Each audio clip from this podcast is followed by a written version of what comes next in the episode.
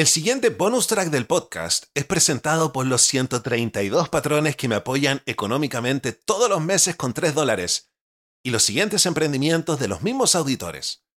¿Estás en tus 40 o 50 y enfrentas una crisis laboral? Descubre tu valor con Claudia Zócar, experta en estrategias de empleabilidad. Con su experiencia en negocios te guiará para construir una estrategia y marca profesional impactante en LinkedIn, facilitando tu movilidad o reinserción laboral. Su programa se adapta a ti y usará la inteligencia artificial de manera innovadora para potenciar tu perfil. Contáctala en LinkedIn como Claudia Azócar Sosa o por WhatsApp al más 569-9236-7694, más 569-9236-7694. Da el primer paso hacia una carrera exitosa y equilibrada.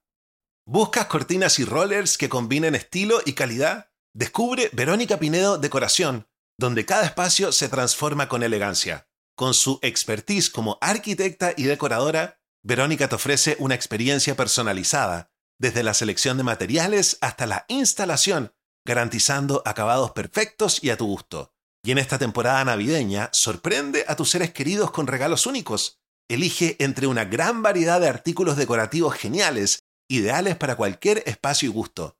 Para descubrir la colección y solicitar asesoría, contáctate con Verónica vía WhatsApp al más 569-9433-3266 o síguela en Instagram como Verónica Pinedo Decoración.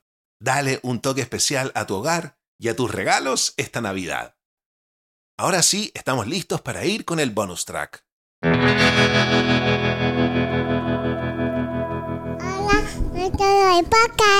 Sean todos bienvenidos a un nuevo capítulo de nuestro taller para gente con déficit atencional. Estamos revisando el excelente libro HDHD 2.0, Déficit Atencional 2.0, escrito por John Ratey, que ha escrito cuatro libros sobre el déficit atencional.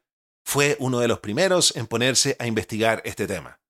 Nuevamente, lamentablemente, este libro no está traducido al español, pero para eso está este podcast.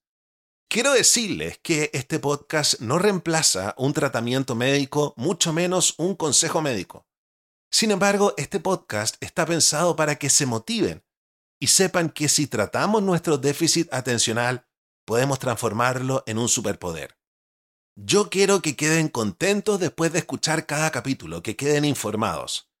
Pero el capítulo del día de hoy es un poco mala onda, es un poco bajo. Vamos a hablar de una historia muy triste de una persona que tiene déficit atencional porque esto es un demonio que uno puede llevar en la cabeza. Pero quédense tranquilos porque en los capítulos siguientes vamos a hablar de cómo superar este demonio. Pero tenemos que tratar en algún momento la historia de alguien que lo pasa mal. Y hoy día les traigo la historia de Hank. Imagínense a este hombre. Hank es un vendedor nato, bueno con la gente y buen juez de carácter. Pero Hank también es torturado. Y esa no es una palabra demasiado fuerte para describir las miserias mentales que soporta. Pasa mucho tiempo, 15 minutos aquí, una hora allá, a veces un sábado entero por la mañana e incluso más, cavilando. Pensamientos, imágenes, ideas y sentimientos inquietantes e irregulares surgen sin obstáculos en su mente, como rocas en la corriente de un río mientras intenta desesperadamente estabilizar su balsa mental. Siguen llegando, chocando contra su mente una y otra vez, mientras él intenta valientemente sobrevivir a otro viaje por los rápidos que se mueven implacablemente en su interior. Fijado en su lugar por el torrente de sus pensamientos negativos, Hank se sienta en el sillón de su sala de estar, con los pies en el suelo y los dedos clavados en los brazos de su silla, mirando por la ventana una tarde soleada. Por supuesto, ve lo que realmente hay afuera. Un olmo en primer plano, la calle más allá, pero realmente no puede captar la vista. Todo lo que ve es peligro y más rocas metafóricas que superar. Y yo tengo que decirles que cuando no me trataba el déficit atencional pasaba sentado pegado, mirando.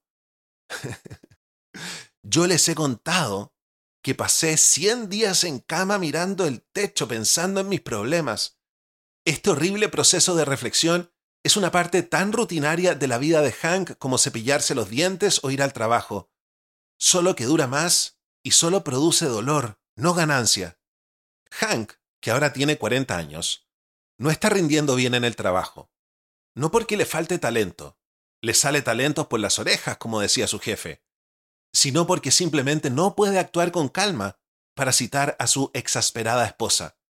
Hank está más exasperado que nadie, lo que solo alimenta su incesante autorrecriminación. Y aquí viene otra cosa que a mí me pasó. Ha probado antidepresivos que no hicieron más que reducir su líbido, disminuyendo uno de los pocos placeres de su vida. Y esta otra cosa a mí también me pasó. Probó la psicoterapia, lo que irónicamente le provocó culpa, porque sentía que estaba frustrando al psicólogo y haciéndolo sentir incompetente. No es culpa suya, doctor, dijo en su último encuentro en el que Hank se declaró incurable. Simplemente estoy conectado de manera diferente. Tengo un lado oscuro diabólico. También podría acostumbrarme. y esto me da risa porque yo también pensaba que tenía un lado diabólico.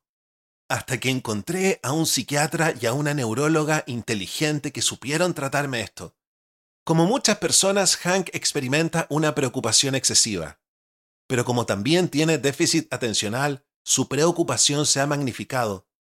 Irónicamente, para una condición asociada con la falta de concentración, muchas personas con déficit atencional se concentran tanto en su preocupación que se estancan en su pensamiento, y al igual que un surco en el camino, puede ser difícil de evitar.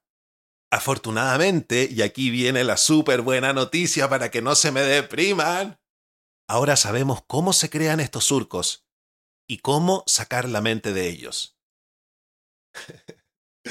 ya chicos, espero que esta información les haya servido, no se me bajoneen.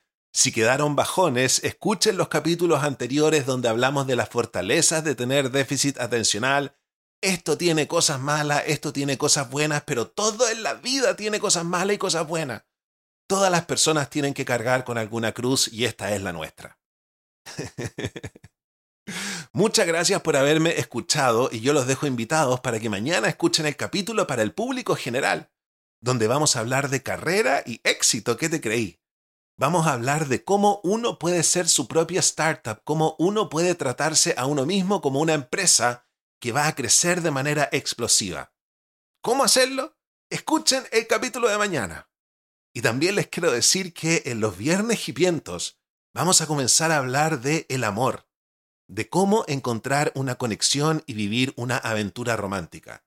No tiene nada que ver con nuestro taller de cómo encontrar marido, porque ese es un taller parodia. Estos viernes hipientos del verano del amor van en serio. Cuídense y los quiero mucho. Chao, chao.